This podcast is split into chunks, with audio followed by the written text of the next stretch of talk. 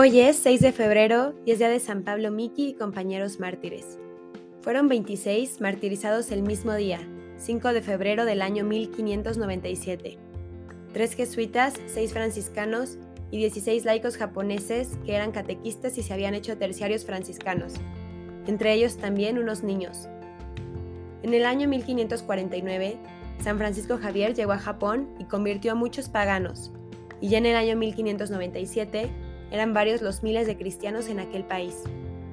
Santos Pablo Miki, Juan de Goto y Diego Kisai son los primeros de un largo elenco de jesuitas que dieron su vida por imitar literalmente al Señor crucificado. Miki es también el primer religioso japonés martirizado.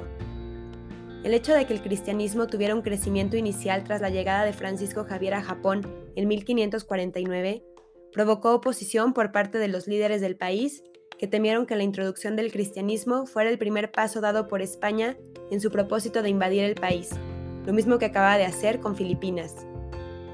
Miki procedía de una rica familia cerca de Osaka y se hizo cristiano cuando tuvo lugar la conversión de toda la familia. A los 20 años se matriculó en el seminario de Asuchi, llevado por los jesuitas, y dos años después estaba en la compañía. Hablaba muy bien y lograba con gran fortuna traer budistas a la fe cristiana. Le faltaban solo dos meses para la ordenación cuando fue arrestado. Diego Kisai se encontraba en la misma comunidad cuando llegó la policía. Juan de Goto había nacido en una familia cristiana de las islas del archipiélago de Goto, pero al desatar las autoridades de la isla una persecución contra los cristianos, se trasladó a Nagasaki para tener más libertad en la práctica de su religión, y ahí también fue capturado. Llevaron a todos los prisioneros a una plaza pública y allí les condenaron a morir crucificados el 9 de diciembre. A los 26 católicos les cortaron la oreja izquierda y así, ensangrentados, fueron llevados en pleno invierno a pie, de pueblo en pueblo, durante un mes, para escarmentar y atemorizar a todos los que quisieran hacerse cristianos. Al llegar a Nagasaki, les permitieron confesarse. También renovaron sus votos. Aquella misma mañana llevaron a los prisioneros a una colina fuera de la ciudad donde algunas cruces les esperaban por tierra. Entonaron el Te Deum, canto tradicional de acción de gracias, al ver el modo cómo habían de morir. Enseguida se pusieron en manos de los verdugos para que les ataran a las cruces y les ciñeran bandas de metal al cuello para mantener sus cabezas erectas. Levantaron las cruces que hincaron en los agujeros preparados en el suelo. El padre de Goto estaba entre la gente y oyó cómo Pablo Miki se dirigía a todos invitándoles a convertirse. Testigos de su martirio y de su muerte lo relatan de la siguiente manera. Una vez crucificados, era admirable ver el fervor y la paciencia de todos. Los sacerdotes animaban a los demás a sufrir todo por amor a Jesucristo y la salvación de las almas. El padre Pedro estaba inmóvil, con los ojos fijos en el cielo. El hermano Martín cantaba salmos en acción de gracias a la bondad de Dios y entre frase y frase iba repitiendo aquella oración del Salmo 30. Padre, en tus manos encomiendo mi espíritu.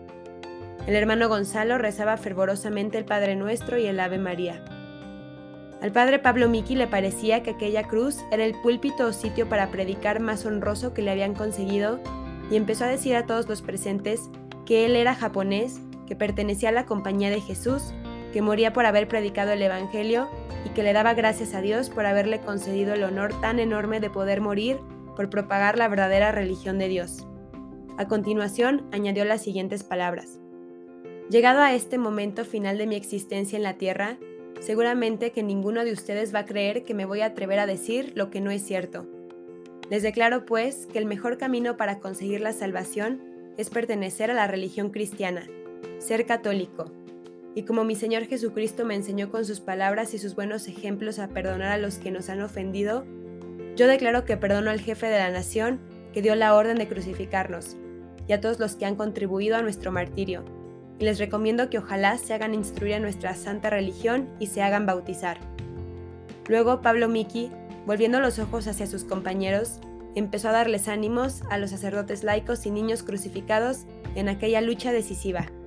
En el rostro de todos se veía una alegría muy grande, especialmente en el del niño Luis, quien tenía 13 años. Este, al gritarle a otro cristiano que pronto estaría en el paraíso, atrajo hacia sí las miradas de todos por el gesto lleno de gozo que hizo. El niño Antonio, de 11 años, que estaba al lado de Luis, con los ojos fijos en el cielo, después de haber invocado los santísimos nombres de Jesús, José y María, se puso a cantar los salmos que había aprendido en la clase de catecismo. A otros se les oía decir continuamente, Jesús, José y María, os doy el corazón y el alma mía.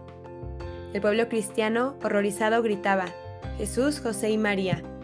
Luego los verdugos sacaron sus lanzas y asestaron a cada uno de los crucificados dos lanzazos, con los que en unos momentos pusieron fin a sus vidas. La Iglesia Católica los declaró santos en 1862.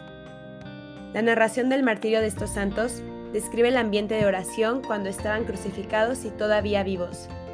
¿Qué mejor adoración que aquella confiada oración cuando estaban dando testimonio de amor a Dios por encima de todo, incluso de su propia vida? Santos mártires, queremos como ustedes vivir sabiendo que Cristo nos espera y que es Él la única fuente de vida eterna.